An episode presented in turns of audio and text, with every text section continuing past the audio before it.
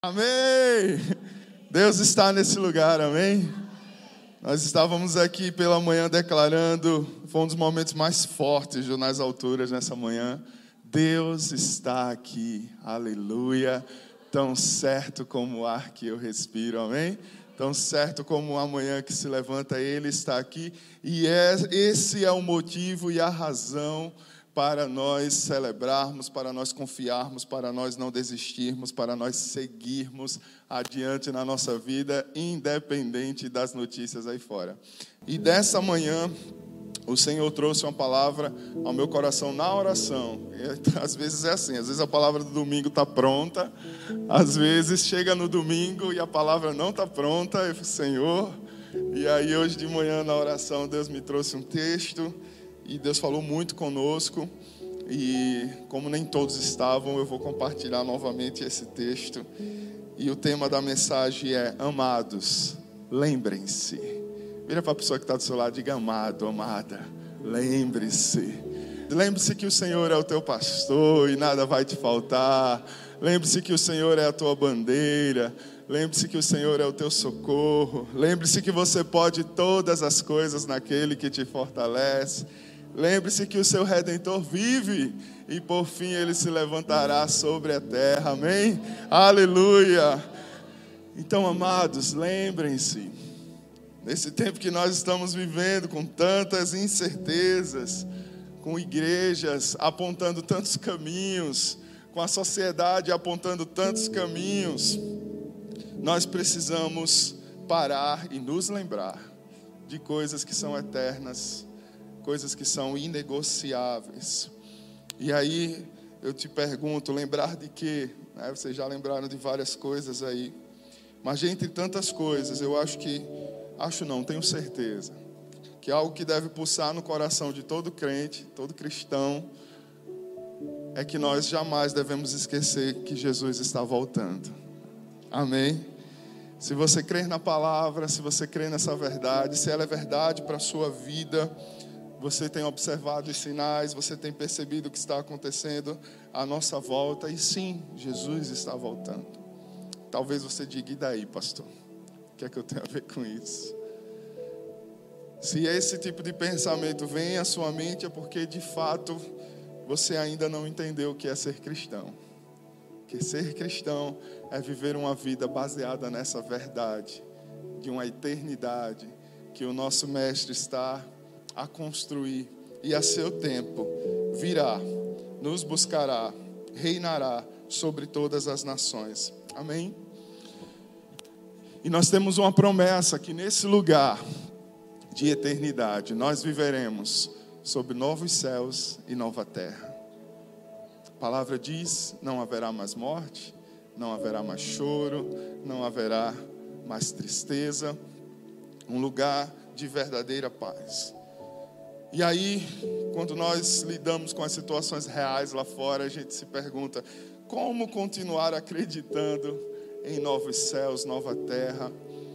A gente vai vendo as coisas só piorando, só piorando, e talvez para alguns que não adquiriram ainda o hábito de comer aquele pão diário, pão quentinho da palavra, acabam caindo nessas dúvidas, nessas questões. As coisas parecem que só estão piorando. Jesus está voltando, não deveria melhorar?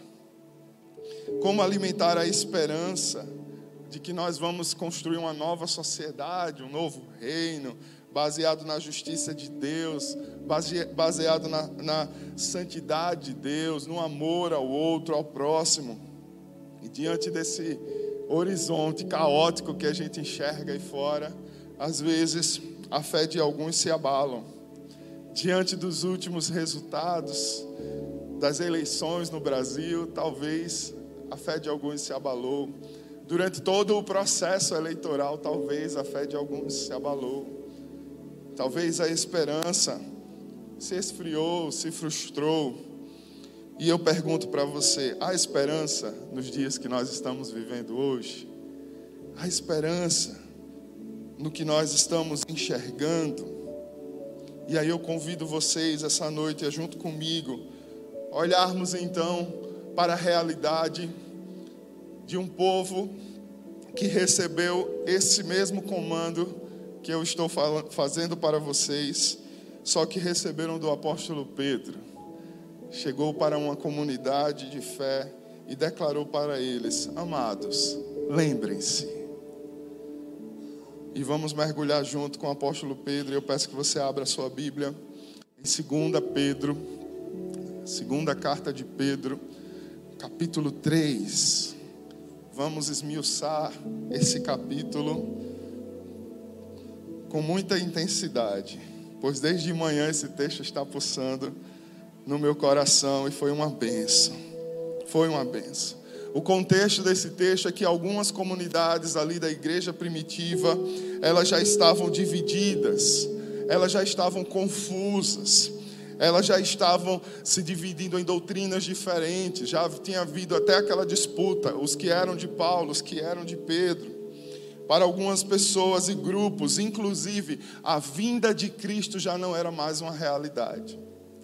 Porque eles imaginavam que as promessas de Jesus, elas seriam aplicadas imediatamente. E algumas linhas elas já afirmavam que não, esse negócio de segunda vinda de Jesus não existe, é uma invenção. Porque eles olhavam até agora, ele já morreu, os apóstolos estão morrendo, estão sendo presos, e até agora não se cumpriu. Ele ressuscitou, foi aos céus, prometeu que voltaria, mas até agora essa promessa não deu em nada. E alguns já acreditavam que a promessa da vinda de Jesus, da segunda vinda de Jesus, era uma invenção. Então, Pedro, nessa carta, ele encerra essa carta, é o último capítulo dessa carta, para uma comunidade cristã, trazendo recomendações à igreja a respeito de cuidados que nós devemos tomar quando sentimentos assim vierem ao nosso coração. Então, nesse capítulo 3, 2 Pedro, ele nos ensina especificamente sobre os últimos dias, talvez seja o título aí do teu capítulo.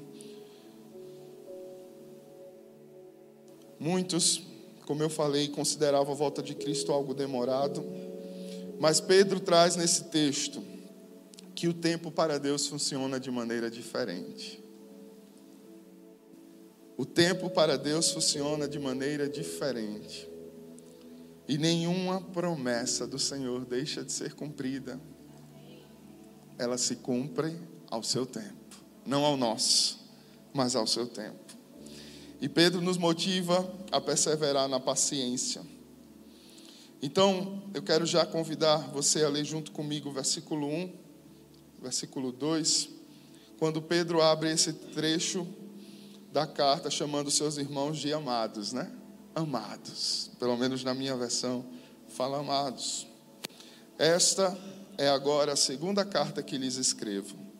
Em ambas, quero despertar com estas lembranças a sua mente sincera, para que vocês se lembrem das palavras proferidas no passado pelos santos profetas e do mandamento de nosso Senhor e Salvador, que os apóstolos de vocês lhes ensinaram.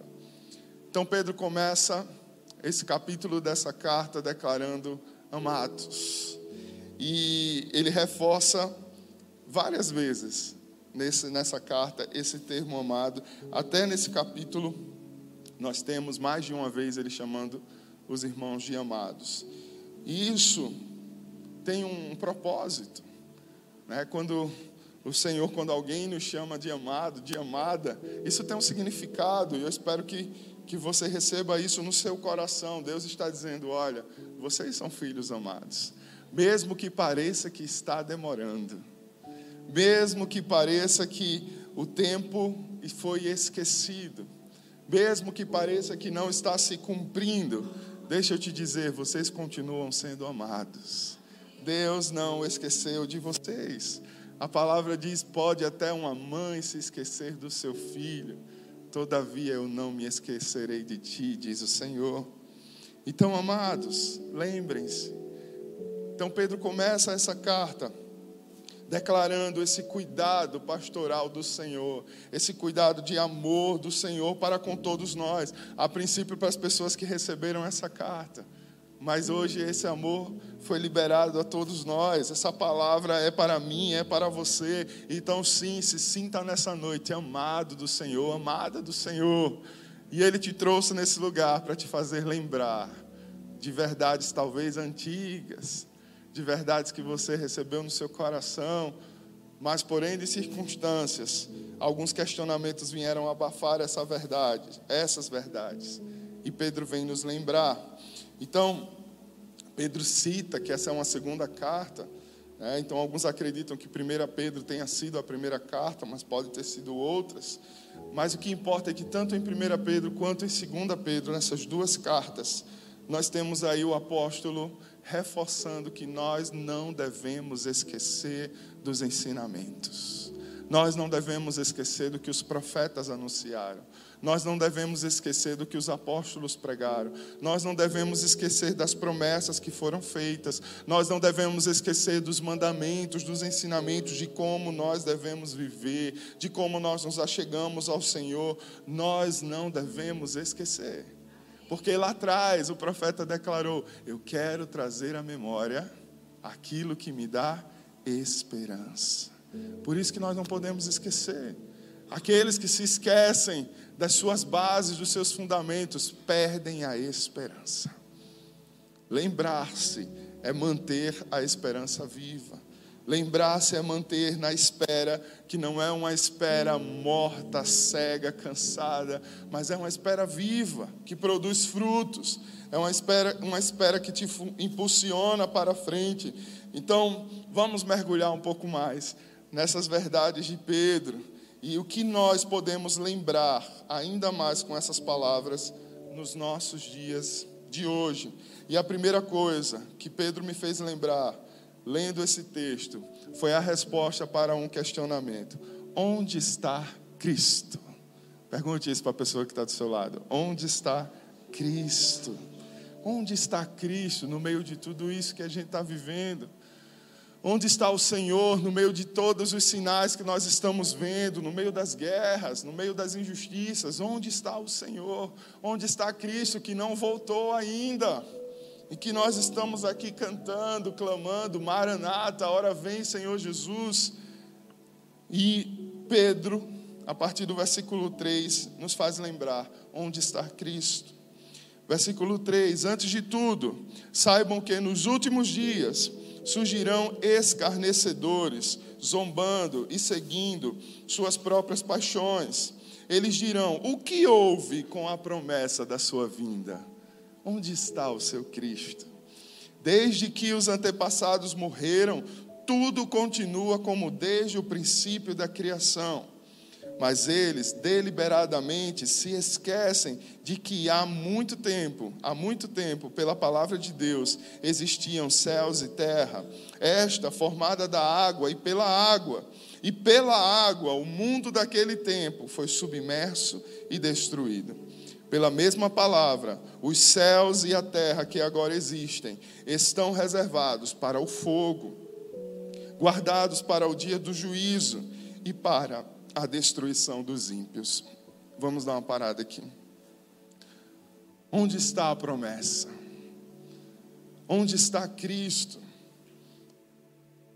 Pedro nos alerta que nós, naquele tempo, já existia e nos nossos dias, no futuro, nos últimos dias, continuariam existindo, porque nós vivemos, né? Eu sempre falo isso aqui na igreja. Toda vez que você ouvir a expressão últimos dias, significa esse espaço-tempo, desde que Jesus subiu aos céus até que ele volte, até que ele cumpra a promessa. Então, todo esse espaço-tempo na história da humanidade, de acordo com a palavra, nós chamamos de últimos dias. E Pedro está nos lembrando que nos últimos dias haveriam escarnecedores. Nos últimos dias haveriam pessoas que colocariam em xeque a nossa fé. Nos últimos dias nós seríamos questionados a respeito do que nós cremos. Nos últimos dias nós seríamos incomodados a respeito da nossa esperança. Que esperança é essa que vocês têm, que não desanimam, que não baixam a guarda, vocês não desistem? vocês não desistem? Cadê esse Cristo que vocês tanto pregam, que vocês tanto falam?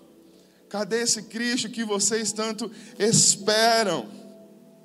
Então Pedro vai nos lembrar né, de que nós não esqueçamos que em outras épocas houveram escarnecedores, que em outras épocas houveram dúvidas, que em outras épocas houveram questionamentos, mas o Senhor foi fiel com cada uma de suas promessas e por isso ele não falhará. Por isso ele não falhará. Pedro vai lembrar do dilúvio.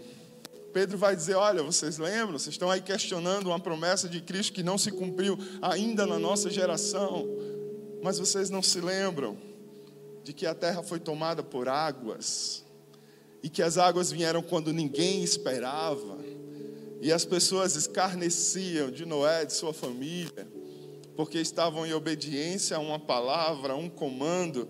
Vocês lembram que isso aconteceu num piscar de olhos e toda a terra foi destruída repentinamente. E Pedro está nos lembrando: assim será a volta de Cristo. No meio de todos os escárnios, no meio de todas as críticas, no meio da igreja sendo perseguida, não tenha dúvidas, Jesus voltará no meio da perseguição da igreja, do escárnio da igreja. Mas Pedro está dizendo: Cristo, ele continua sendo o poder de Deus liberado sobre o mundo. Assim como ele foi, ele é e sempre será a palavra de Deus, desde a criação do mundo. Ele veio para cumprir, para manifestar, ser o cumprimento da palavra encarnado, andando sobre a terra, revelando a glória do Pai, e ele continua sendo o poder de Deus sobre o mundo. Então não ache que porque algumas promessas ainda não se cumpriram, o poder do nosso Deus diminuiu. O poder do Senhor virá. O poder do Senhor se revelará. O poder do Senhor trará justiça, trará cura para todas as nações. E olha onde está Cristo, em Lucas 22, 69, a palavra diz: Mas de agora em diante, o Filho do Homem está assentado à direita do Deus Todo-Poderoso. Ele continua sendo Deus. Ele continua no seu trono. Ele continua reinando em poder, Ele continua no controle de todas as coisas. Não deixe que a sua sensação de interpretar os tempos, o que você está vivendo, te confunda a respeito de onde está Cristo na sua vida e na sua história. Ele continua à direita do Todo-Poderoso. Ele continua sendo o poder de Deus. E assim como de repente do Senhor aconteceu há vários e vários anos atrás, ele vai acontecer na sua vida, ele vai acontecer na vida da igreja, ele vai acontecer com a nossa nação. Nós cremos, nós cremos, essa é a verdade. Outro princípio do que nós devemos lembrar: Deus tem o controle de tudo, como eu já declarei aqui. Vamos ler a partir do verso 8. Não se esqueçam disto, amados. Para o Senhor, um dia é como mil anos, e mil anos como um dia. O Senhor não demora em cumprir a sua promessa, como julgam alguns. Pelo contrário, Ele é paciente com vocês, não querendo que ninguém pereça, mas que todos cheguem ao arrependimento. O dia do Senhor, porém, virá como ladrão. Os céus desaparecerão com um grande estrondo, os elementos serão desfeitos pelo calor e a terra, e tudo que nela há será desnudada. Ele não demora em cumprir a sua promessa, amém? Mas ele é paciente, ele é longânimo. Um dia pode ser mil anos, mil anos podem ser um dia, o que parece uma demora, não torna a promessa menor. Guarde isso no seu coração. O que parece uma demora, não diminui a promessa. Não diminui.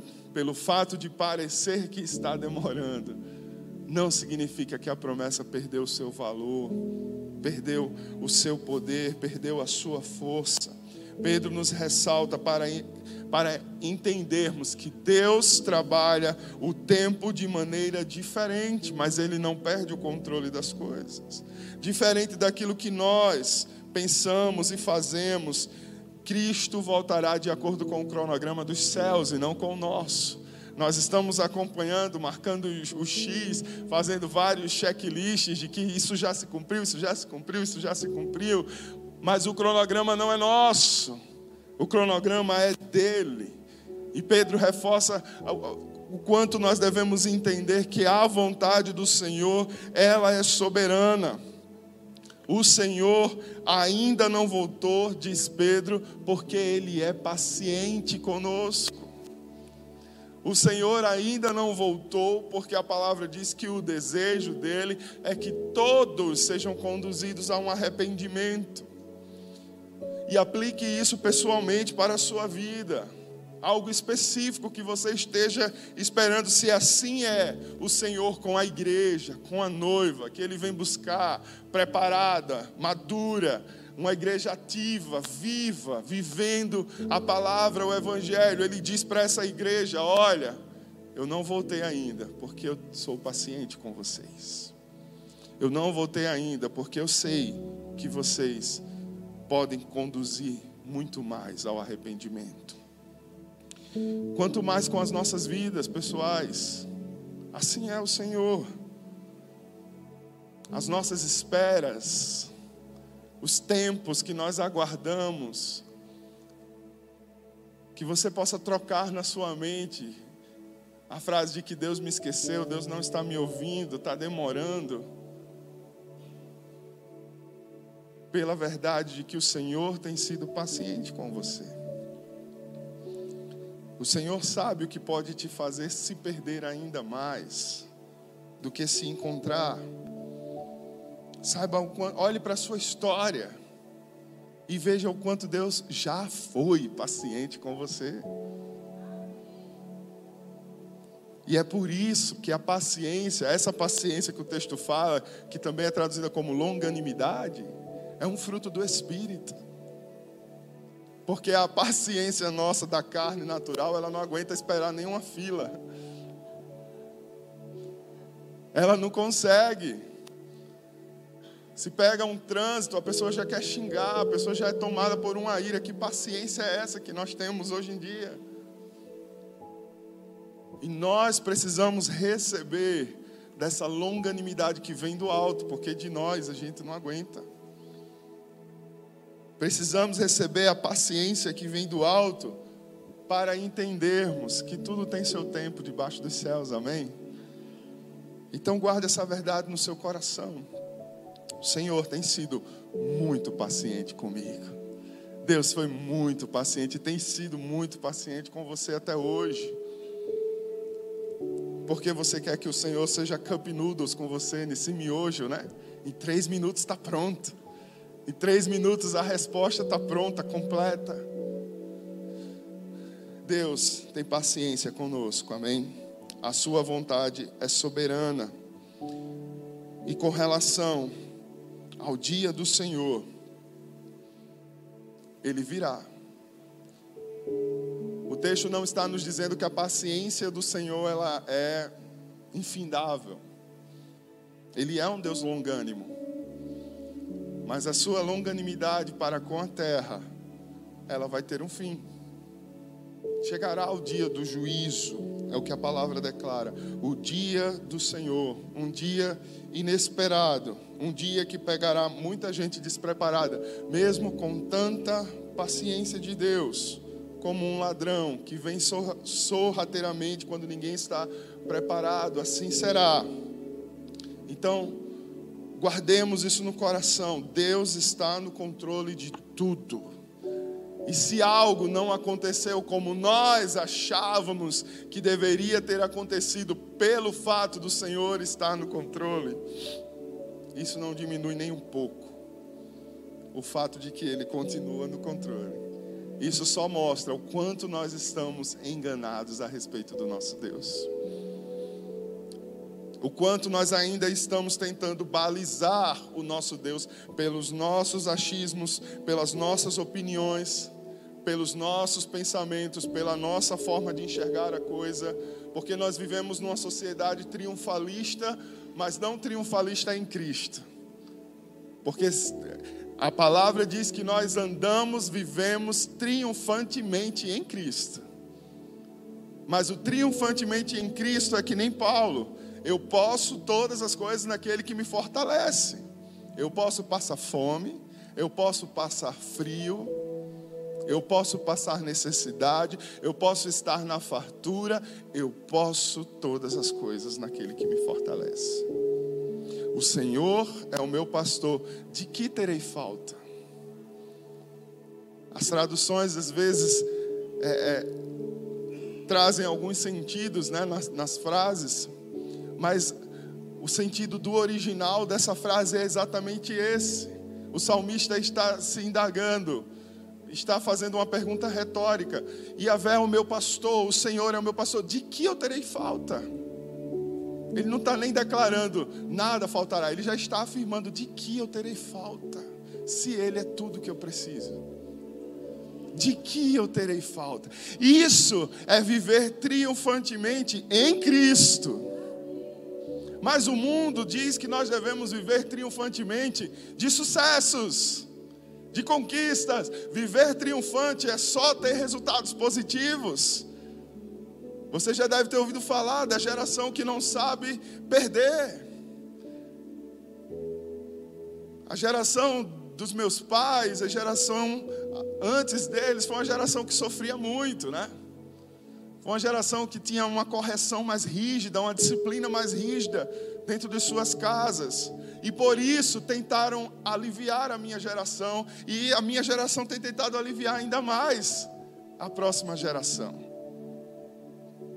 Nós já não sofremos, apanhamos, fomos tão disciplinados como eles foram. E hoje, infelizmente, apesar de ser uma bênção, né? Maneirar que a coisa era sinistra, né? No passado, as correções eram sinistras, as histórias que eu ouço dos meus pais, meu Deus, glória a Deus.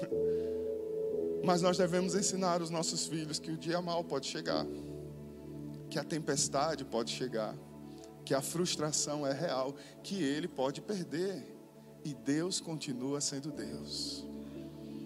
Quando ele não passar no concurso, quando ele não entrar no curso que ele queria entrar, quando ele não conseguir conquistar a pessoa que ele conseguiria conquistar, Deus continua sendo Deus e ele continua sendo amado. Porque senão nós queremos trazer essa regra triunfalista de que se eu tenho Deus, eu venço na vida, e vencer na vida é ter sucesso. E quando dá errado, isso o que é está acontecendo? Aonde está Cristo? Aonde está a promessa? E querendo ou não, isso afetou a nossa forma de enxergar as eleições no Brasil. Porque nós acabamos entendendo que o Senhor tinha um lado aqui no Brasil. Ou tem ainda, né? Queridos, Deus não tem partidos aqui na terra. Quando a gente, enquanto a gente não entender isso, a gente ainda vai sofrer muito. Nós nos posicionamos como cidadãos, como pessoas que vivem nessa terra, nós nos posicionamos, nós argumentamos, nós discutimos é natural, é sadio, faz parte, tudo isso baseado no que nós cremos, nos nossos princípios e valores que estão baseados na palavra. Nós fazemos as nossas escolhas, mas Deus está acima delas. Ele é soberano. Ele é soberano. E deixa eu te, te lembrar uma coisa. Quando Cristo pisou nessa terra, vocês sabem disso, estudam história, assistem filme o mundo estava sobre o poder do Império Romano, um império violentíssimo, um império terrível de se estar debaixo do domínio. O povo de Deus estava debaixo desse domínio do Império Romano. Jesus passou pela terra, curou pessoas, pregou, corrigiu as coisas que estavam erradas no templo, teve sede, teve fome, teve senso de justiça, ficou irado, porque ele é plenamente homem e plenamente Deus. Sentiu as nossas dores. Jesus morreu, foi crucificado, Jesus ressuscitou, Jesus andou com seus discípulos depois de ressuscitado. Jesus ascendeu aos céus e deixa eu te dizer, o Império Romano continuou lá. Mas espera aí, Jesus não é de direita? Existem algumas conjecturas até que para alguns dos discípulos havia uma revolta interna, porque Jesus não veio derrubar o Império Romano. Nós lembramos dos, do, dos diálogos dele com alguns discípulos. Os discípulos diriam: Quem será maior no teu reino? A mãe chegava e dizia: Meu filho pode sentar do seu lado, pode estar numa posição. E para alguns, até o motivo de Judas ter traído Jesus foi porque ele se frustrou. Jesus não era o revolucionário que ele achou que seria. O Messias que iria destronar o império romano. Jesus veio nos apresentar um reino que não é dessa terra. E que enquanto nós estivéssemos nela, nós precisaríamos trazer a cultura desse reino. Vem cá, a responsabilidade de ser santo, de ser justo, de seguir os princípios dessa palavra é minha e sua. A responsabilidade não é de quem está lá fora. Nós queremos exigir que o governo instaure leis para que as pessoas vivam aquilo que nós cremos quando nós não estamos sendo exemplo referencial. Quem tem a obrigação de viver pela palavra não são eles, são os filhos da luz. Deus está no controle de todas as coisas. Independente se quem ganhou for o vermelho ou o azul, se amanhã vai ter uma nova auditoria das urnas, independente o que nós precisamos entender é que Deus está no controle e nada muda isso. Nada mudará isso, queridos. Acorda, desperta. Porque nós estamos vendo uma igreja infelizmente infantil, discutindo nas redes jogando pedra na própria igreja. Porque não acordou para entender que sim, você pode se manifestar, querido, você pode ir para Fernandes Lima e ficar lá acampado. Não vou lhe proibir de fazer isso, não tem nenhum problema. Mas saiba que é o seu posicionamento, a igreja de Cristo não precisa disso. A igreja de Cristo, em nenhum lugar da palavra, você vai conseguir achar uma justificativa para isso.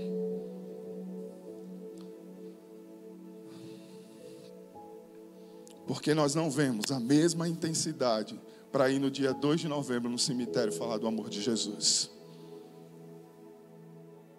Quando eu ver uma igreja se mobilizando para estar no meio de uma avenida, segurando cartazes, dizendo que Jesus vive, que Ele é amor, que Ele é vida, que Ele é esperança. Eu vou com esse povo para onde for, para frente do exército, para onde for. Mas para mim isso é hipocrisia. Querem usar a religião, assim como o outro lado usa a religião, assim como todos os lados tentaram usar a religião. E Jesus veio nos mostrar um reino que não é dessa terra mas que se nós vivermos de acordo com esses princípios, nós atrairemos esse reino para a terra. Porque ele nos ensinou: venha a nós o teu reino, venha a nós o teu reino, que seja aqui na terra como é no céu. Então é possível. É possível. Mas usando as armas que ele nos deu, amém? Glória a Deus. O que é que nós devemos lembrar? Segura essa que é forte. Então, diante de tudo isso, que tipo de pessoa você será? Versículo 11: Visto que tudo será assim, desfeito, que tipo de pessoas é necessário que vocês sejam? Pedro está nos questionando hoje. Vivam de maneira santa e piedosa, esperando o dia de Deus e apressando a sua vinda. Naquele dia os céus serão desfeitos pelo fogo e os elementos se derreterão pelo calor. Todavia, de acordo com a sua promessa, esperamos novos céus e nova terra, onde habita a justiça. Portanto, amados, enquanto esperam essas coisas, empenhem-se para serem encontrados por Ele em paz, imaculados, inculpáveis isso é muito forte, queridos.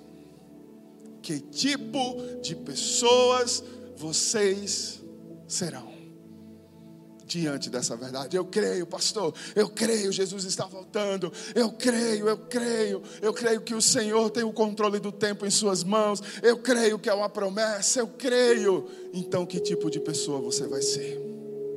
Porque os que creem é um tipo muito específico.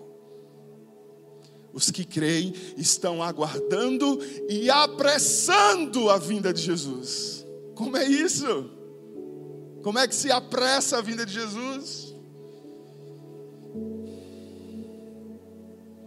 O Evangelho declara que quando os sinais acontecerem, o Evangelho do Rei será espalhado por toda a terra, e assim Jesus voltará.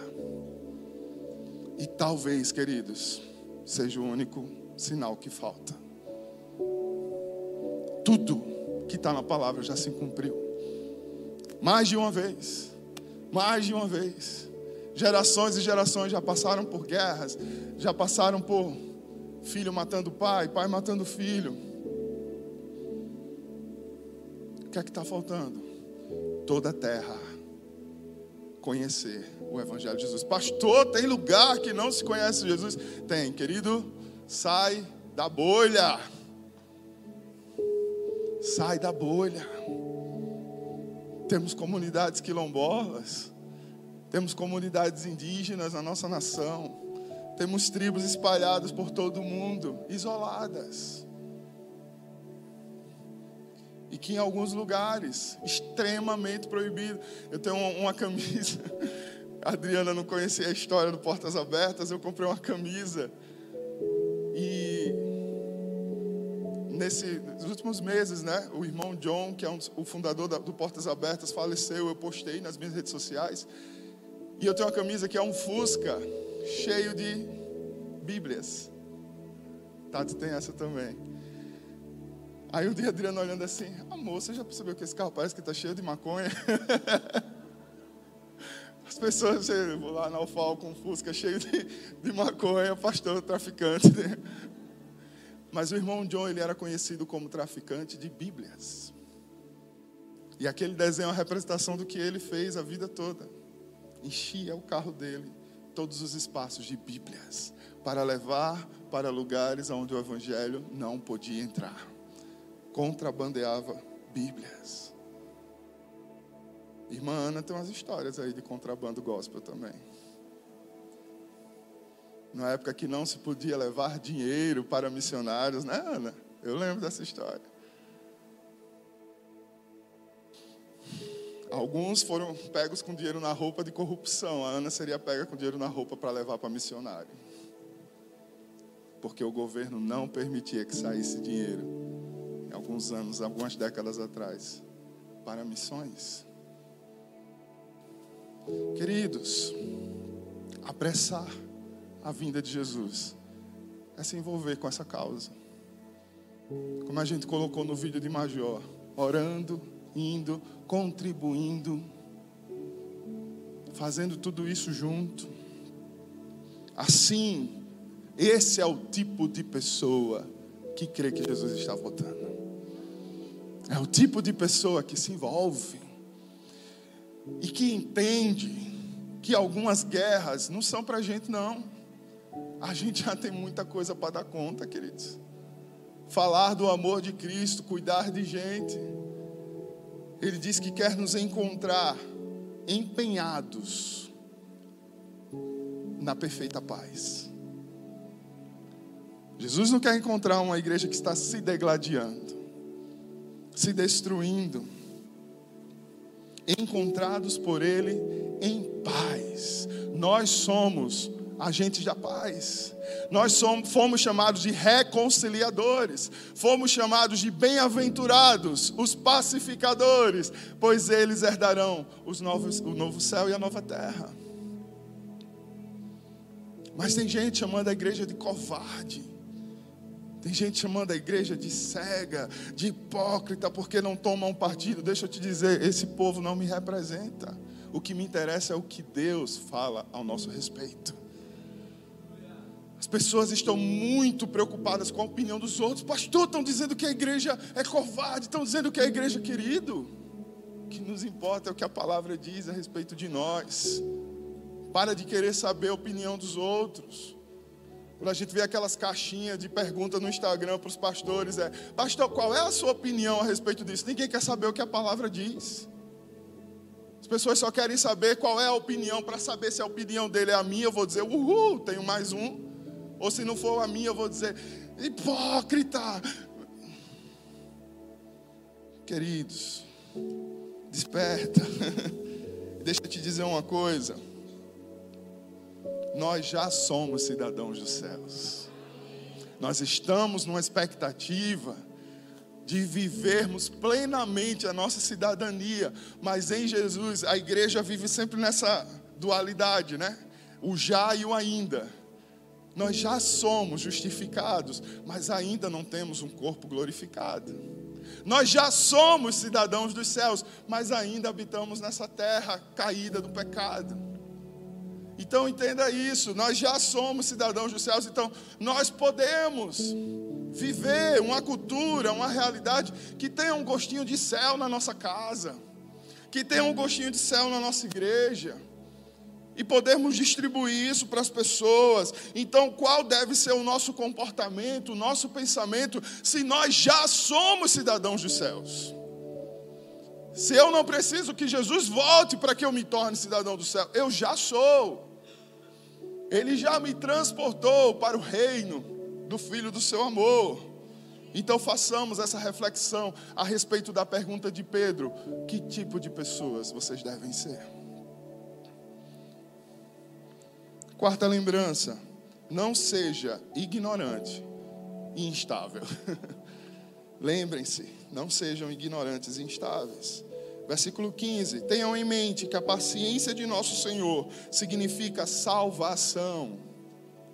Como também o nosso amado irmão Paulo lhes escreveu, com a sabedoria que Deus lhes deu lhe deu.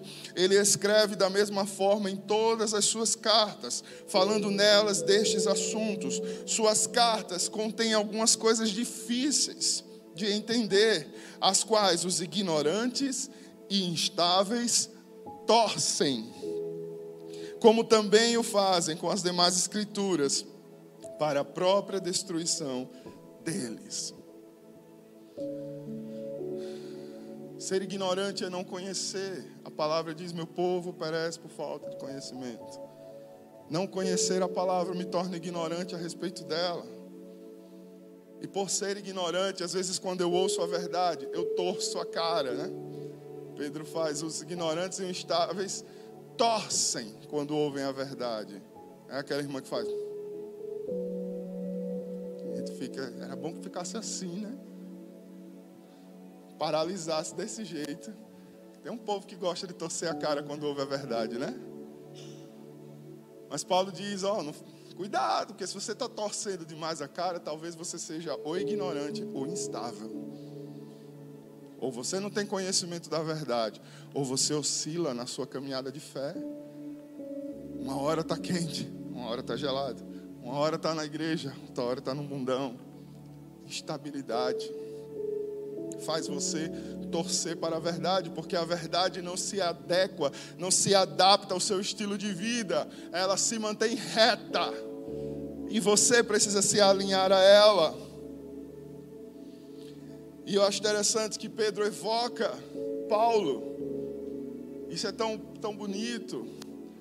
São princípios assim, são trechos assim que os teólogos ah, é, usam para dizer que a palavra ela, ela não precisa de elementos externos para ser considerada verdadeira. A palavra em si mesma ela se confirma. Nós temos Pedro falando de Paulo, nós temos ambos falando de profetas antigos e a palavra vai se confirmando. E Pedro aqui está falando das cartas de Paulo, dizendo: Olha, não só sou eu que estou dizendo que a espera que você tem vivido com Deus é a paciência dele, não. Paulo já fala sobre isso. E aí eu trouxe um texto de Romanos 2, versículo 4. Ou será que você despreza as riquezas da sua bondade, tolerância e paciência, não reconhecendo que a bondade de Deus o leva ao arrependimento. A paciência de Deus, que te faz esperar, te conduz ao arrependimento de coisas que talvez você nem prestou atenção que precisa se arrepender, mas é no momento da espera, na fidelidade, na perseverança, que Deus vai nos revelando coisas que nós precisamos nos arrepender. Então, cuidado com a língua murmuradora, porque espera é bondade e paciência de Deus sobre as nossas vidas. Olha que coisa linda. Mas cuidado, para não ser o que torce a cara diante das verdades. É melhor aqueles que engolem seco e lá dentro declara: Me ajuda, Senhor. Socorro, Deus. Tem um meme, né? Socorro, Deus. Socorro, porque a tua verdade me acertou em cheio. Eu não tenho por que resistir se eu sei que é a verdade. E última coisa para a gente lembrar com o nosso irmão Pedro: devemos estar vigilantes. Jesus está voltando, devemos estar vigilantes. Mas o que significa essa vigilância? Versículo 17: Portanto, amados, sabendo disso, guardem-se, para que não sejam levados pelo erro dos que não têm princípios morais, nem percam a sua firmeza e caiam. Cresçam, porém, na graça e no conhecimento de nosso Senhor e Salvador Jesus Cristo, a Ele seja glória agora e para sempre. Amém. Aleluia. O que significa ser vigilante? O que significa estar alerta? Significa, querido, que você tem que crescer. Quem não cresce está paralisado, e no reino de Deus, se está paralisado, está ficando para trás, está retrocedendo. Estar alerta e vigilante é crescer na graça e no conhecimento. Cresçam, porém, na graça e no conhecimento. Cresçam, porém, na experiência de entender que não é por você mesmo. Que bênção que você faz, que você serve, que você é útil nas mãos do Senhor, mas é a graça dele que te permite ser assim. E quanto mais nós crescemos, mais nos tornamos dependentes do Senhor e rendemos glórias a Ele. Isso é crescer na graça, crescer no conhecimento, buscar verdadeiramente aprender do Senhor, aprender da Sua palavra, destrinchar coisas que antes eram mistérios para nós, mas o Senhor vem trazendo luz. Isso é nos manter alertas. Amém? Então, amados, lembrem-se dessas verdades, porque os dias que nós estamos vivendo estão exigindo de nós maturidade. Eu escutei de uma pessoa dizendo: Pastor, você tem percebido a situação da igreja lá, no, lá atrás, no início dos anos 2000, a gente dizer que era crente. Na faculdade a gente era chamado de burro. A gente era chamado de pobre. Porque ser crente era coisa de pobre, coisa de quem não tinha conhecimento intelectual. Alguns anos depois, ser crente virou moda. O evangelho virou pop. Todo mundo é crente. Até aqueles que não viviam e não vivem de acordo com a palavra se intitulavam crentes, gospel. Então foi mais fácil para todo mundo. O rubo, todo mundo é gospel. Mas hoje, queridos, a atmosfera está mudando. E vai ser um desafio para nós incendiários apressarmos a volta do Senhor. Porque estamos começando a entender, talvez, o que Jesus declarou quando ele disse que nos últimos dias o amor de muitos se esfriaria. E talvez muito imaturamente, infantilmente, a gente só trazia isso para pessoas que se desviavam dos caminhos do Senhor. Nos últimos dias, o amor de muitos se esfriará, significa que o coração das pessoas estará endurecido ao Evangelho. Nos últimos dias, o coração se esfriará, significa que as pessoas cansaram da igreja. As pessoas olham para a igreja e dizem: Não vejo nada de bom ali. Entendem a nossa responsabilidade?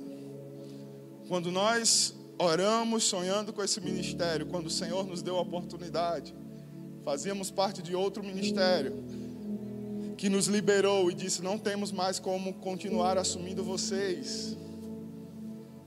Vocês estão livres. E nós decidimos então continuarmos juntos, abrindo um novo ministério. Sonhamos e oramos por isso. Deus estava nos dando um privilégio muito grande. Poderíamos ser a igreja que nós quiséssemos. E nós oramos. E nos veio o sentido de sermos casa, de sermos uma igreja família. E uma das palavras que pulsavam no meu coração nessa época é: nós seríamos uma igreja para pessoas que não acreditam mais na igreja. Nós teríamos uma missão de falar com pessoas que cansaram dos rituais, das tradições, das posições, do terno e da gravata de quem está lá na frente, porque não se aproxima, não comunica. E isso é uma responsabilidade para nós. E há seis anos atrás eu não tinha ideia de que nós começaríamos a enfrentar um tempo de corações endurecidos, uma igreja na mídia sendo escarnecida por todos os lados. Mas o Senhor nos chamou para esse tempo, casa. E se você está aqui nessa noite, o Senhor está te chamando para esse tempo. Amados, amadas, lembrem-se ainda há um evangelho que pulsa poder transformador de vidas. Ainda há promessas, o nosso redentor vive e ele voltará. Se você crê nisso, se coloque de pé. Vamos falar com o nosso redentor, dar uma resposta para ele. Se em algumas dessas lembranças você deixou de lado, você se esqueceu, é hora de você se arrepender. É hora de você dizer para ele: Senhor, me perdoa, porque eu esqueci. Mas o Senhor me fez lembrar novamente. Amém. Feche seus olhos, para você não se desconcentrar com o movimento. Feche seus olhos e comece a trazer no seu coração uma resposta para essas palavras. O que você diria ao Senhor? Senhor, eu te trouxe aqui para te fazer lembrar de coisas e nos fez questionamentos fortes. Aonde está o seu Deus? Aonde está o seu Cristo? Em que lugar do seu coração você o colocou?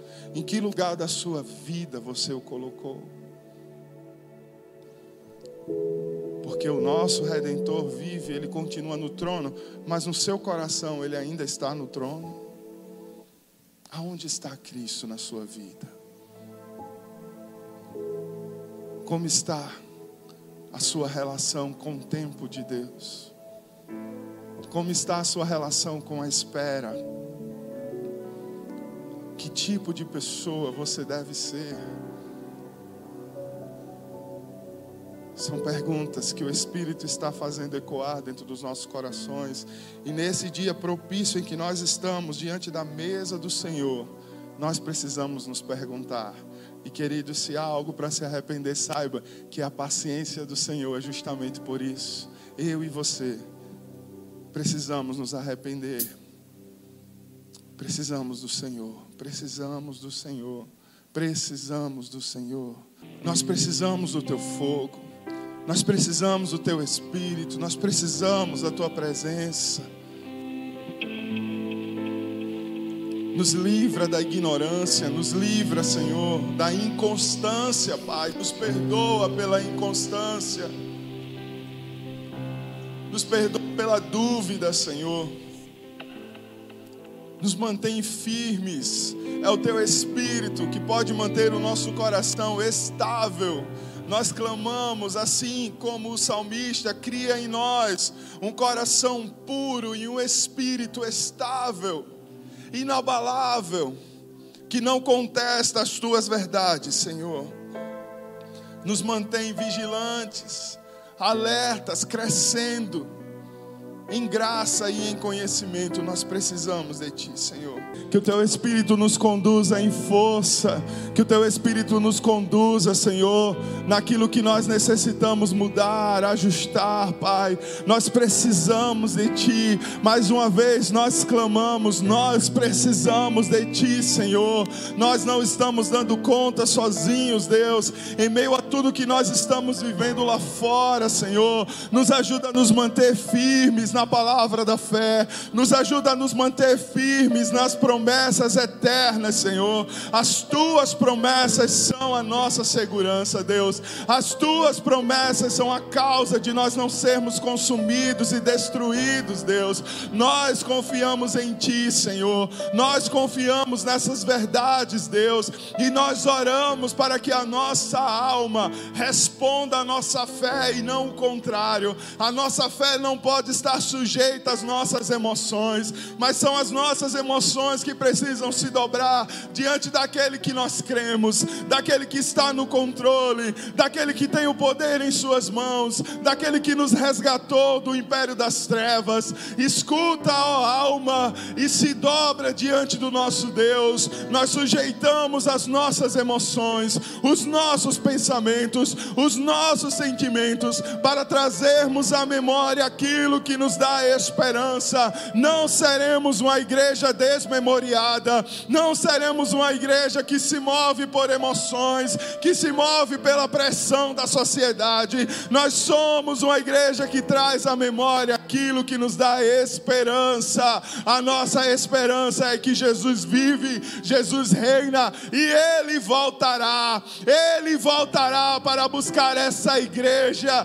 que está em comunhão com o corpo dele dele, essa igreja que está envolvida em apressar a sua volta, essa igreja que está declarando Maranata, hora vem Senhor Jesus. Nós não estamos de braços cruzados, nós estamos espalhando o evangelho por toda parte, na esperança de que o nosso noivo venha nos resgatar, na esperança de que o nosso redentor venha reinar em glória. Nós queremos ser essa igreja e pela fé, nós declaramos: somos essa igreja, a igreja de Cristo, que se une em um só corpo, com uma igreja espalhada pelos quatro cantos desse mundo, para lembrar a esse mundo que Jesus vive, para lembrar a esse mundo que Jesus está voltando, para lembrar a esse mundo que a bondade e a paciência do Senhor está dando mais uma oportunidade,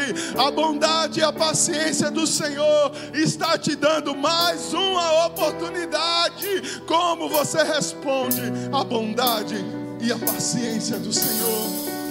Oh, que o seu coração esteja aberto, não para uma religião, não para um sistema religioso, mas aberto para conhecer Cristo, aberto para se deleitar nesse amor. O Senhor nos chama para mais perto, queridos, mas tem a nossa parcela.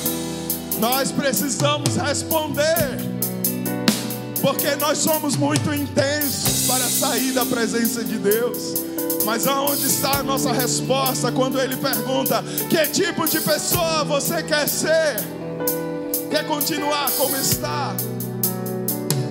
Espírito de Deus, passeia nesse lugar.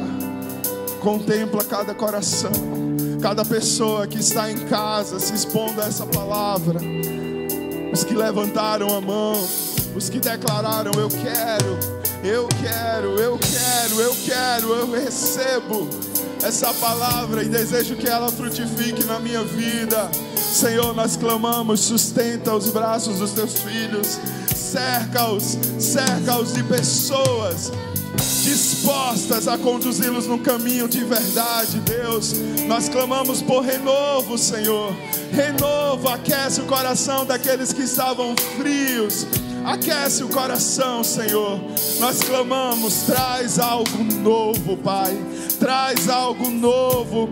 Nós clamamos uma nova porção do teu espírito, uma nova porção do teu espírito, levantando a tua filha, levantando todos aqueles que estão decididos, Senhor, a viver respondendo a essa palavra imaculados, inculpáveis, que o teu Espírito a conduza a deixar para trás as marcas de tristeza, de dor, de desânimo, porque o nosso Deus é o Deus do novo amanhecer, é o Deus que traz esperança a cada dia, e nessa noite Ele derramou graça e misericórdia, em o um nome e na autoridade de Jesus, receba vida em abundância, amém, amém, amém. Vamos aplaudir o Deus que faz, o Deus do novo. Amados, lembrem-se, Ele é o mesmo. Aleluia! Aleluia!